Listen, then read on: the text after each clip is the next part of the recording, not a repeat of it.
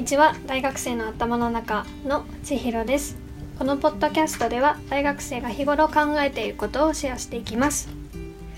前回のエピソードを話している時に10分以内で収まらないと途中で気づきました。なので今回のテーマも観光学部って何を学ぶのというテーマに設定しました。今回はより詳細の部分をお話ししていきたいと思います。今日話すトピックも3つあります。どんな授業があるの？どんな教授がいるの？あと最後にどんなスキルが身につくの？っていうところについてお話しします。最初にどんな授業があるの？っていうところに関して大前提として私たちの学部にはその一つの学部の中に学科が2つあります。マネジメントとか観光の経営面を学ぶ学科とあと観光に働く心理とか生まれる現象を学ぶ社会的な哲学的な学科の2つがあります。最初の経営面を学ぶ学科の方は経営学部よりだなっていうふうに私は思っています。今ここにシラバスがあるんですけどそれを見ながら面白い授業名をピックアップすると企業論とかあの会社を立ち上げる方法とかあと投資計画論組織と人的資源経営とかあとは観光に直接関連あることとすれば宿泊産業論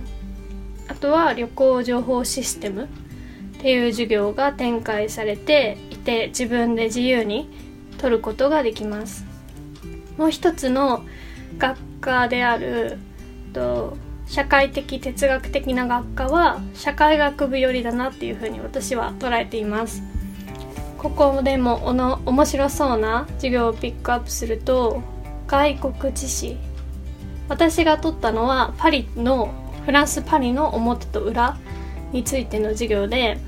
あの授業の材料が全部先生が実際に現地に行って撮った写真とか動画が多くてあと話もあの体験談なので面白い授業でした。あと他にはヘリテージツーリズム論。世界遺産の保護とか活用をどういうふうにしていくかっていう授業と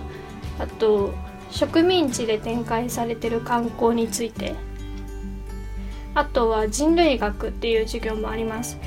これは私は取ったことないんですけど友達があのアフリカの民族の儀式の映像を見るっていうふうに言っていました。今日話すトピックの2つ目はどんな教授がいるのっていうところで主に2種類の教授がいるかなというふうに思います。人グループ目が、えっと、観光の専門家。で結構アナとか JTB とか本当に今観光の現場で働いている人が講師として来てくださってあの教えてくれるっていう授業もあります。ATB だったら働いている社員が毎週ゲストとして来てくださって今どんな事業を展開しているかっていうお話をしてくださいます、まあ、簡単に言うと信じられないぐらい丁寧な企業説明会を毎週やってもらっているっていう感じです。あと「どんな教授がいるの?」の2グループ目の教授はあの観光とは直接関係ない他の領域の専門家の先生がいます。例えばそれは経営であったり社会学人類学地理学などいろんな先生がいます。観光はあの裾野が広い産業と言われているのであの多様な切り口から捉えることができます。なので高校3年生でなんか特別学びたいことはないけど大学に行きたくてそこの大学ではなんか新しいことを勉強したいみたいな人には観光学を向いている学問かもしれないなと最近思いました。今日話すトピックの最後のところなんですけど身につくスキルはということで私個人的に身についたんじゃないかなと思うスキルを3つ今日はピックアップします。1つ目が、えっと、行動力です。これは、えっと、私のゼミがゼミ合宿に毎年夏に行くんですけどそこでインタビュー調査をしたことがきっかけです。これはあのインタビュー調査をしないと秋学期のレポートに反映できないからやるみたいな感じでもう勇気を振り絞ってあの話しかけるっていうことをすごく何度も何度もやりました。ゼミ合宿の日程はもう限られているから達成できるように頑張っていました。身についたスキル2つ目に関してはコミュニケーションスキルが挙げられると思います。これもインタビュー調査に付随するんですけどあの工夫が必要でインタビューの対象者によって聞き方を変えるっていう工夫が必要です。それによってあの自分が聞きたい情報を聞き出せたりっていう結果が変わってくる可能性があるので。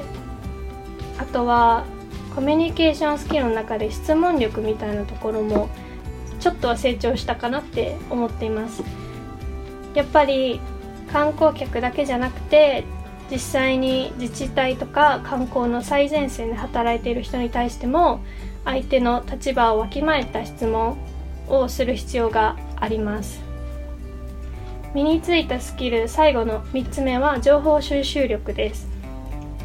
これはゼミ合宿の前にあの事前調査がすごい必要でした。どの自治体がどんなことをやっているのかいつ始めたのかあとはどんな影響がすでにあるのかなどウェブで手に入る情報はもうとことん調べる必要があります。あとは学問からは外れるんですけど観光学部の友達と旅行する時に